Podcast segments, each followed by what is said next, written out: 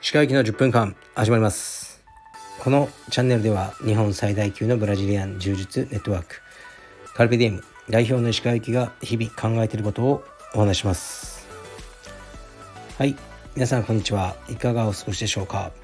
本日は4月の10日です、えー、東京は非常に良い天気です。すごく気持ちいいですね。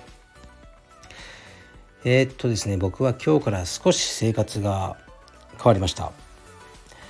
息子の小学校の登校が始まりましてでね幼稚園の時は8時15分に登園すればよかったのがあ違う違う9時15分だったのが8時15分に1時間早まりました。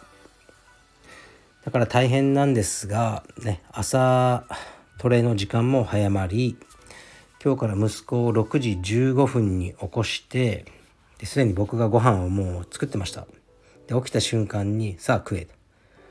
あの何分までに食わなかったらスクワット200だ。って言い残して、まあ、自分の用意を始めて息子も頑張って食べてでえー、っと6時45分に家を出る。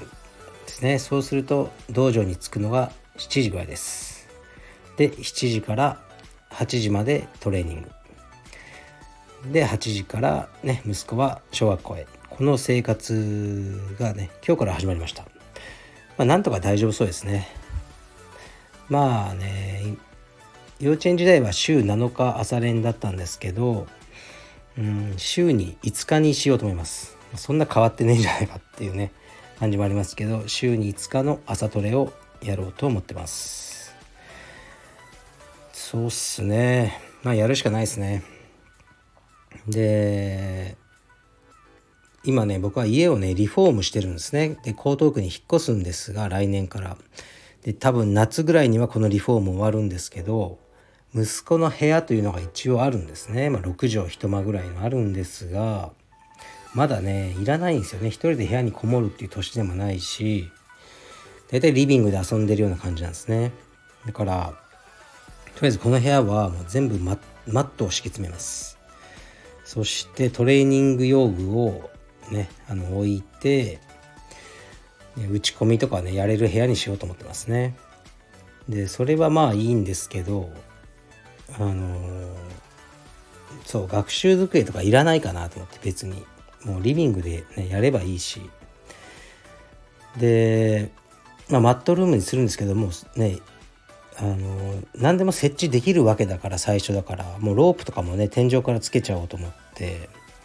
で邪魔にならないように普段はそれを引っ掛ける、ね、こう場所を確保しでさらに懸垂ですね。懸垂バーももうつけてもらおうかな。内装屋さんに。こう懸垂台とか買うとどうしてもねその台のね足の部分が邪魔なんで天井からね出てるといいな。懸垂ってね結構作るの難しいんですよ。そういう道場もありますけど壁からかなり離さないとできないですね懸垂って足振っちゃうんで壁から近いところから懸垂台を出すと足が当たるしあと頭ですよねバーより上に頭が出るからバーが低いと頭が天井に当たっちゃうんですね。というわけで難しいんですがちょっとね考えて懸垂バーあとロープですね。とか他にもできることならいろいろねあの作ってもトレーニングの要塞みたいな部屋にしてやろうと思ってますね。そういうのを考えるのが楽しいですね。僕はこの引っ越し自体は本当に嫌だと思ってたんですね。あの港区の今のその職場から近いところにね住んでるのが好きだし通勤嫌だなとかあーとかいつも思ったんですけどこのねトレーニング要塞ですね。まあ息子のためですけどね。のことを考えていると早く引っ越してえなとか思っちゃいますね。だからいいことですね。でそちらに引っ越したら僕は深川道場の中のオフィスで仕事をすることになりますね。そのためにオフィスがあるんです。もう多分ねあの埃かぶってますけど僕の机が。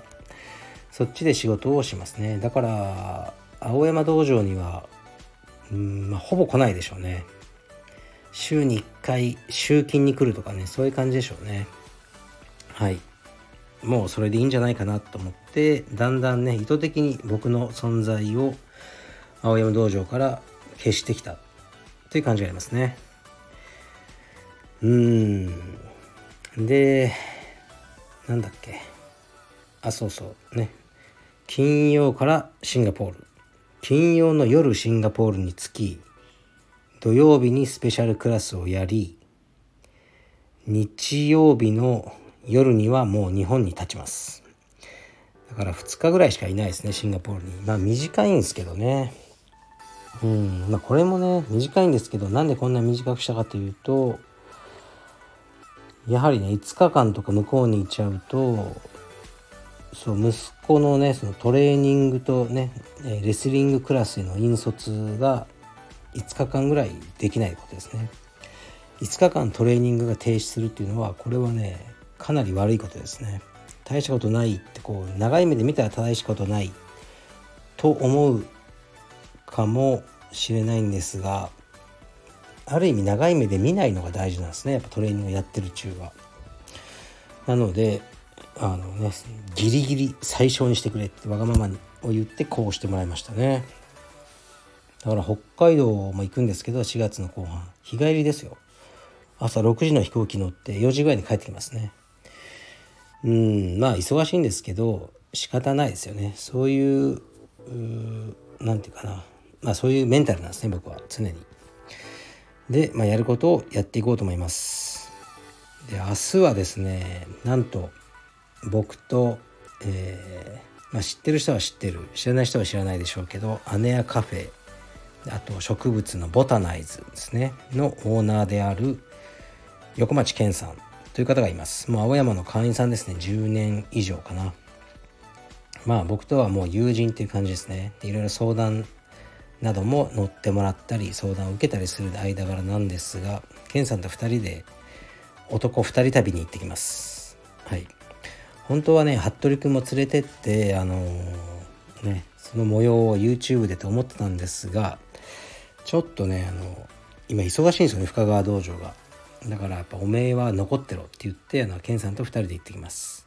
でこのスタイフはあのー、ね2人で収録しようと思うのでね、ゲストに横町健さんを呼ぼうと思うので横町健さんへの質問または、ね、こんなことを聞いてほしいとかあったら送ってください。今日か明日までに送ってください。よろしくお願いします。ではレターに行きます。えー、っと鹿先生おはようございます。毎回欠かさずに聞かせていただいております。私は怒るのが苦手です。うまく怒りを伝えることができません。大きな声を出してブチギレることはもちろん。不快だという感情を表情に出すことも苦手です。しかし怒りの感情はしっかりと感じているので後になって怒りがグツグツと湧いてきます。鹿先生はその場ではっきりと怒りを表現したり物事をその場で曖昧にしない強さをお持ちだと思います。一方で起こるまでもない些細なこともあると思います。この辺りは冗談と侮辱の境界を考える上でも難しいところです。先生は怒りを表明する時の明確な基準のようなものをお持ちでしょうか？教えていただけると嬉しく思います。よろしくお願いいたします。はいありがとうございます。なるほど。まあ怒りをうん、表現するのは難しいですよね。大体みんな。と思いますけどねでまあ冗談と侮辱の境界を考える上でねこれもねみんな人によって違うのでやっぱ冗談として伝えたことがねその人にとっては侮辱になることもありますよね。僕もね多分人をね、あのー、傷つけちゃってることもあるかもしれないんですけど気をつけてますよ結構。うん、気をつけてねなんかその誰かを侮辱とかねしないようにはしてるつもりです。でね怒りをねでも僕ねそんなに怒んないんですよ。口が悪いだけでこうよくこのラジオとかでもふざけんじゃねえとか言ってますけど別にそこまでね怒ってるわけじゃないんですよ感情としては。言葉遣いが悪いっていうだけだと思うんですよね。でだから昨日言ったようにその夫婦喧嘩とかでもその怒るというより僕はもうなんかうんってこうなんか冷静になっちゃうタイプですねだからそんなにね怒ることもなく、まあ、自分に被害があるかどうかですよねからまあタバコとか嫌いなんで歩きタバコのやつが目の前にいたりしたら「ああ!」とかこう 怒りを表現してでもそれはね怒りっていうかもう吸うのやめろっていう言う代わりに「ああ!」とか言ったりしてますね。それでもじゃ怒ってるかどうかっていうと怒ってるというかその不快感を取り除きたいと思ってあのその不快さを表現しているって感じですかね。怒ってるね。怒りを感じたのはこないだありましたね。とねレスリングのねその息子のクラス連れてってる時にまあいい子ばっかりなんですけどやっぱりふざける子もいるわけですよ。である子がスパーリングをすごいしたくしたいんですけど、ね、やる気ある子が。でその子は強いんですね。だけどもうほとんどやる気ない子もやっぱいるんですよね。でその子はずっと靴紐を直してこうスパーリングを避けてるんですね。で3分なんでスパーリングはもうやりたい方は早く靴紐直してよって言ってるんですけどもうやりたくないもんだからその子は座って靴紐を結んでまたわざとほどいてうんでもう、ね、また結んだと思ったらまたほどいてっていうのを繰り返してこう3分間なんか逃げ続けたんですよね。でそのやりたい子の方はずっとタックルで待ってるんですよ。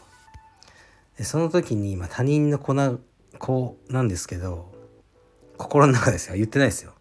てめえやりたくねえら帰れよ。とまあめっちゃ思いました。それぐらいですかね。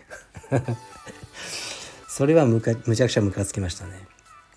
あのまあ僕がキッズの指導をねしてた頃もそうだったんですけどやりたくないのは構わんよって別に、うん、来なければいいけどやりたい子の邪魔だけはすんじゃねえぞてめえらってあの結構怒ったことあるんですけどまさにこのシチュエーションなんですね。